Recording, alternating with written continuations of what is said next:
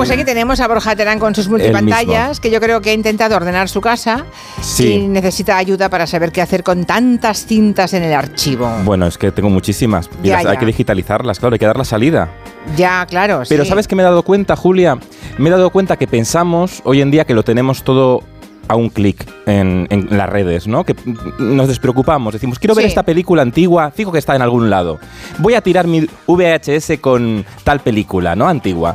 Y luego te das cuenta que igual no la encuentras, porque No. sobre todo con el cine independiente, hay mucho cine independiente que no está en ninguna plataforma. No, Entonces, no, es verdad, yo cuidado. lo he intentado. Hay alguna película, algún clásico que he intentado buscar y de pronto no, no, no- no me ha sido posible encontrarlo. ¿eh? Claro.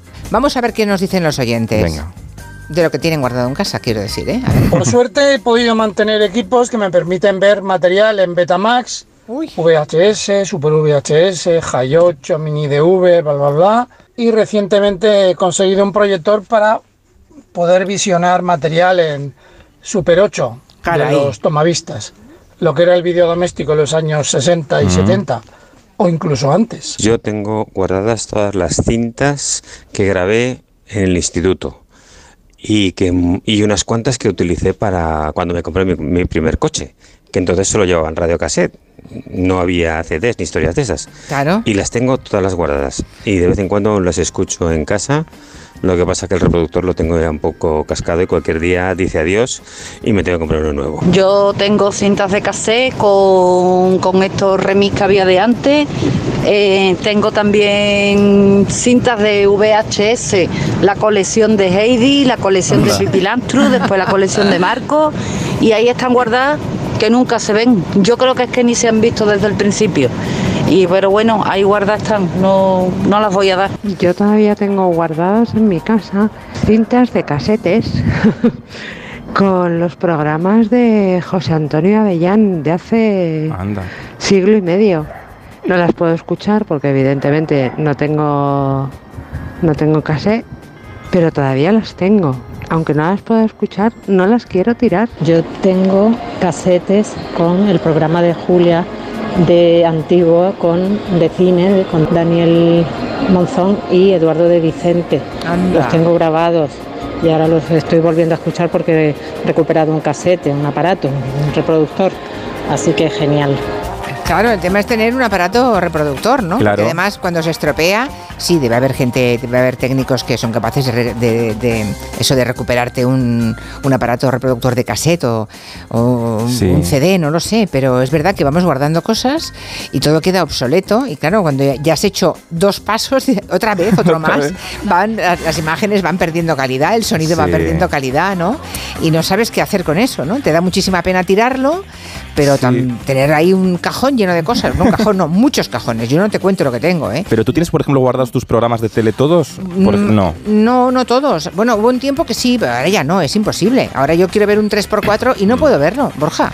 Ya, pero bueno, tú Porque por lo están menos. todos en VHS, ¿qué Ya, hago? Ah, Es, pues, que es imposible. Ya, o pedirlos a televisión española, pero que cre- creo que cobran, aunque se lo pidas tú. Ah, no, claro, claro, Te lo claro. cobran, aunque sea- de vez en cuando recuperan en el archivo de televisión alguna cosa y ahí puedes verlo, pero es imposible todo lo que tengo, los programas semanales y que tengo todas las lunas y tengo, bueno, los paseos por el tiempo, las cerezas por descontado, pero es que ya no puedo verlas, claro, ya es Claro, imposible. nada, pues eso hay que, hay que resucitarlo. Pero tú fíjate. A ver qué nos cuentan los Ah, oyentes. ¿más? Por aquí hay uno, no, no, no, Ah, no, más, no, no, que nos uy, sigan ¿cuánto? contando en el Sí, sí. 638 442 081. Pero había aquí había una, un mensaje de José que decía, no digitalicéis nada, hombre, que al final todo vuelve, mirad los vinilos. Es verdad. Es verdad, eso, eso justo Es te iba a verdad. decir. Los vinilos, para dar esa experiencia extra, como ya no tenemos la música que tocar, esto va a pasar yo creo con el cine igual, ¿no? Entonces, se han recuperado y se han recuperado tocadiscos, pues Sí. nacerán nuevos reproductores de VHS para los frikis, ¿no? Yo creo que sí, yo creo que sí. ¿Y te acuerdas cuando íbamos al videoclub, Julia, a alquilar Hombre. la película? Y había que rebobinar, era muy importante rebobinar la película a la hora de devolverla al videoclub. Siempre. Incluso- Sí, incluso en, la- en las películas, traigo un fragmento que me hace, que me hace gracia, porque en las películas, en- cuando salían en, en- en VHS para alquilarlas en los videoclubs, pues los actores mandaban mensajes especiales a, a la ge- gente que alquilaba la película. Y aquí traigo uno del mítico Antonio Zores. Les agradezco mucho que me permitan entrar en su casa para charlar con ustedes un rato. Ya saben dónde tienen un amigo. Ah, no se olviden de rebobinar la cinta antes de devolverla a su videoclub. No, hija, no.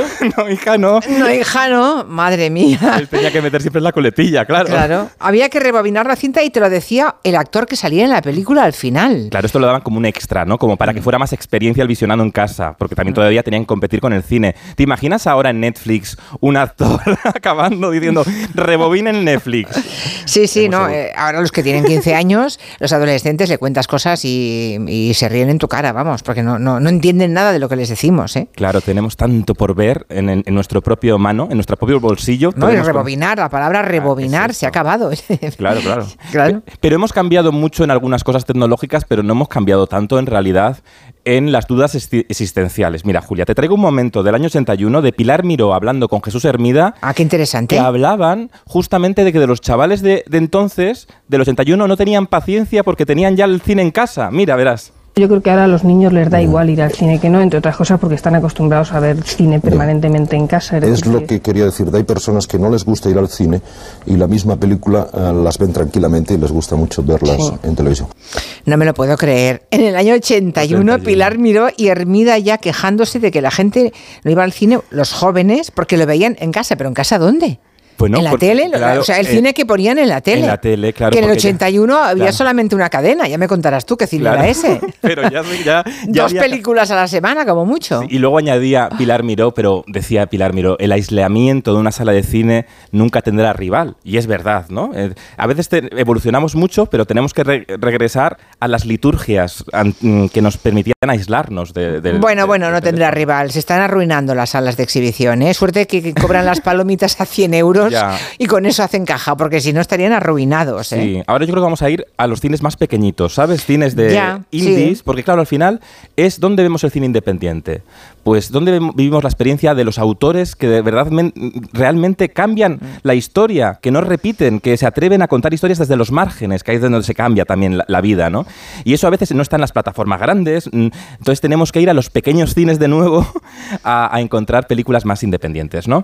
Te traigo otro momento. A ver. Va- Vamos a, voy a poner un sonido y a- habrá muchos oyentes que les traerá recuerdos de sábados por la tarde cuando metías la cinta VHS Sí. y sonaba esta voz. Thank you.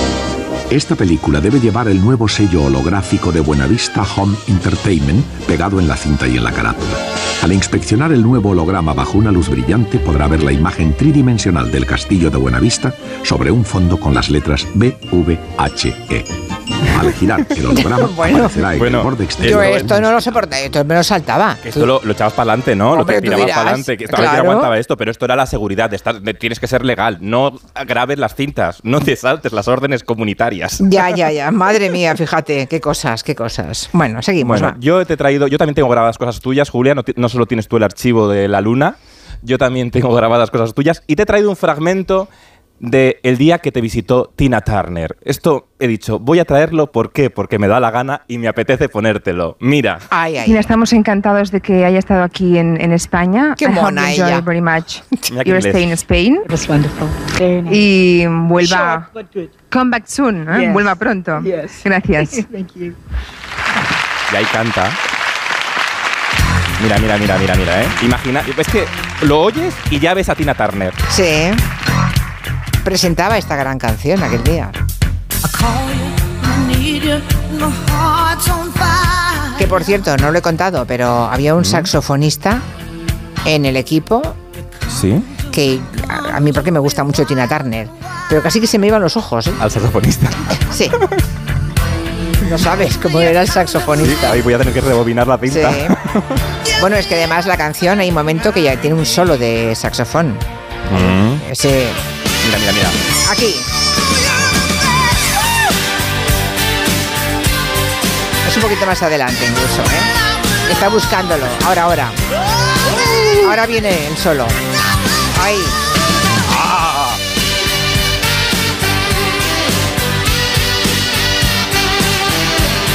Y claro, ahí mirabas al saxofonista porque lo daba todo, ¿sabes? Claro, claro, lo daba Claro. todo, estaba Sí. sobreactuando un poquito.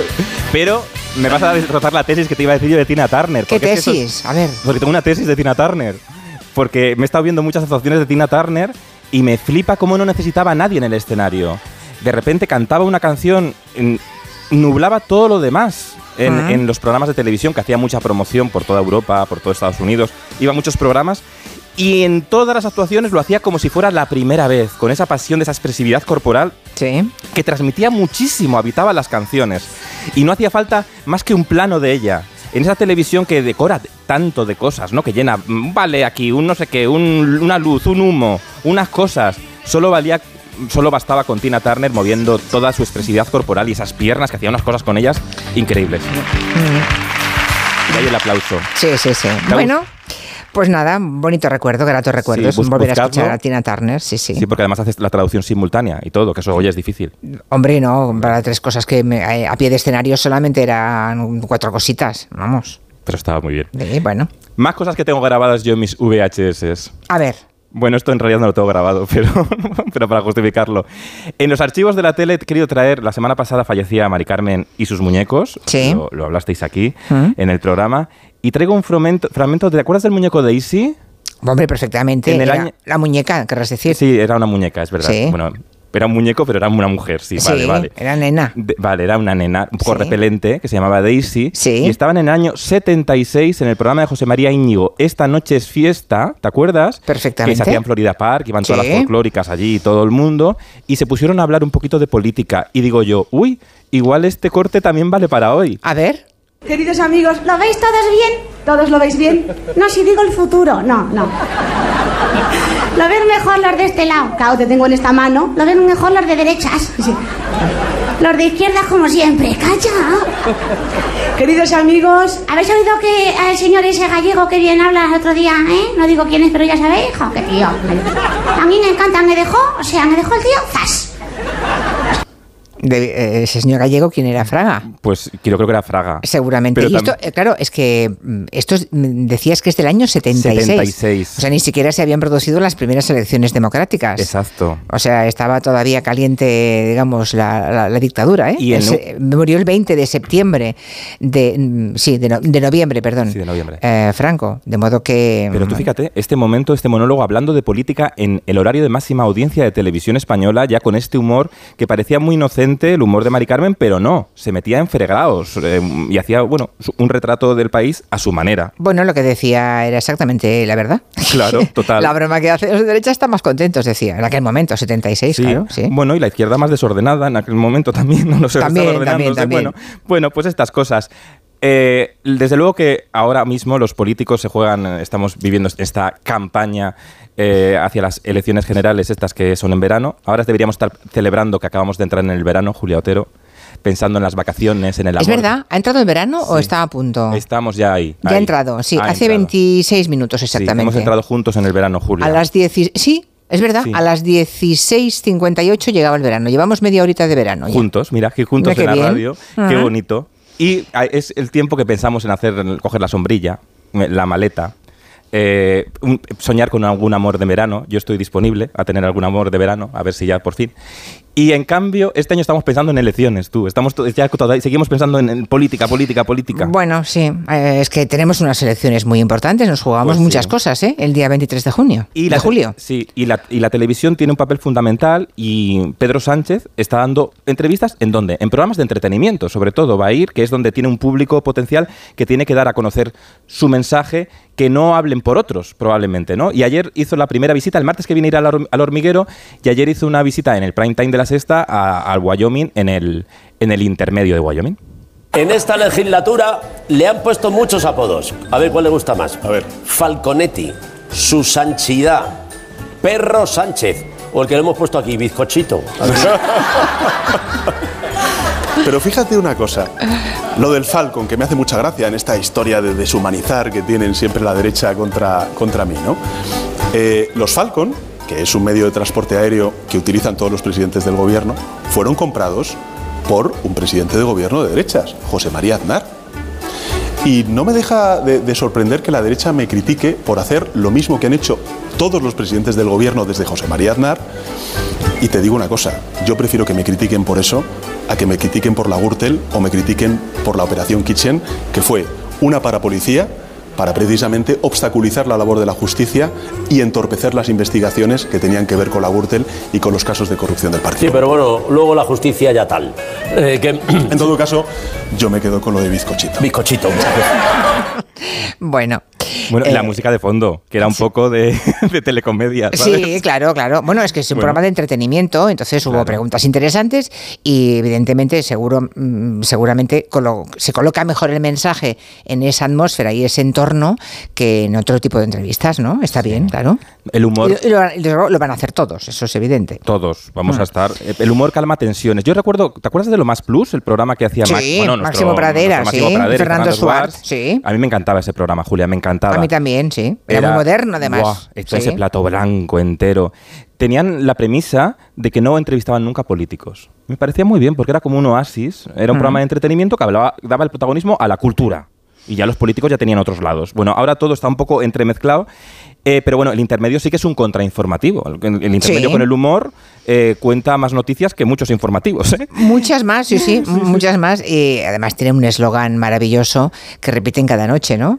Ah, ya han visto las noticias, ahora le contamos la verdad. Está, es maravilloso. Sí, el- el- hay eslóganes que desde luego mm, merecen un aplauso eterno, ¿eh?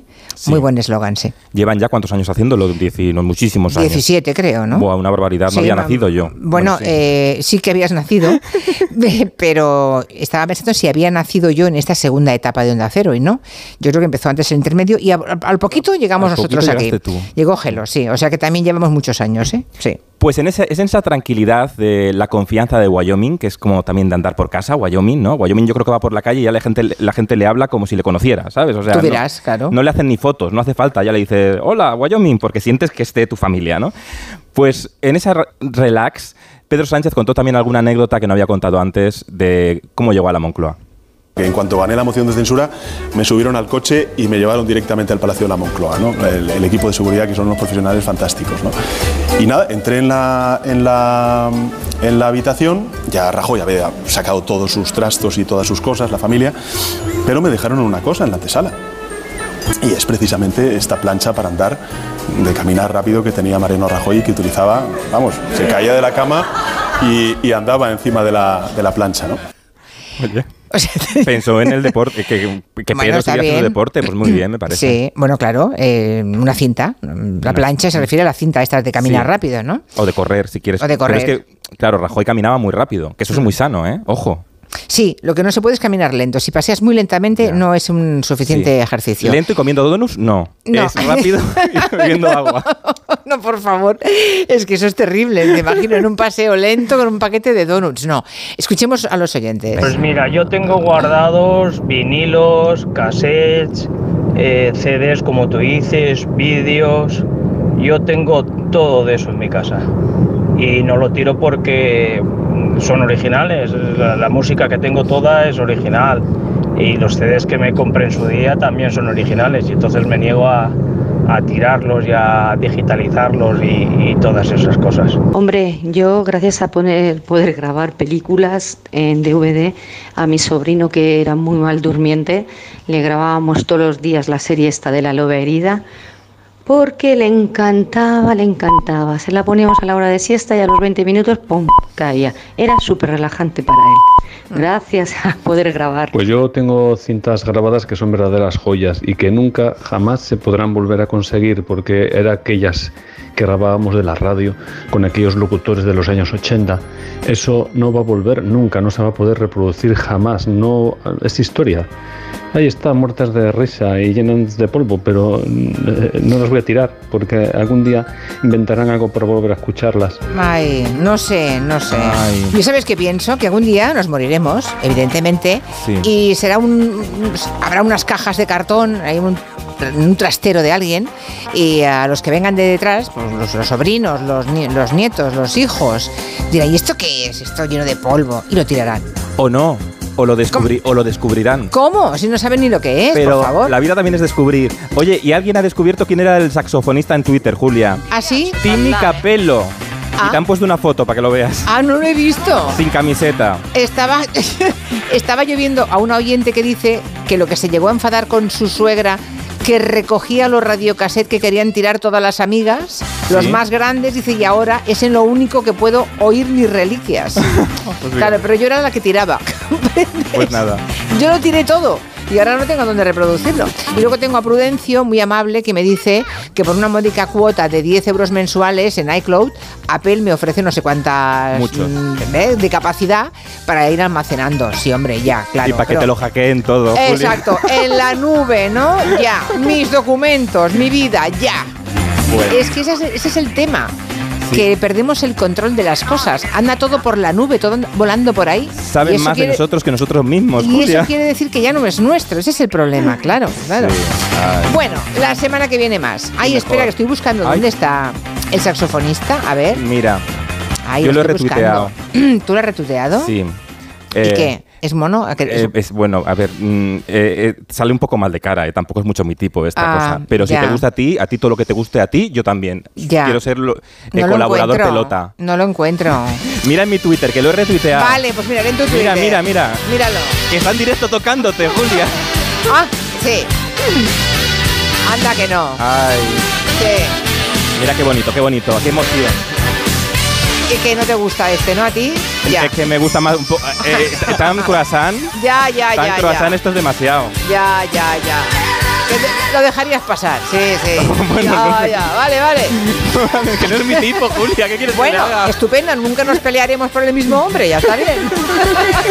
vale, hasta la semana que Un viene. beso. Adiós.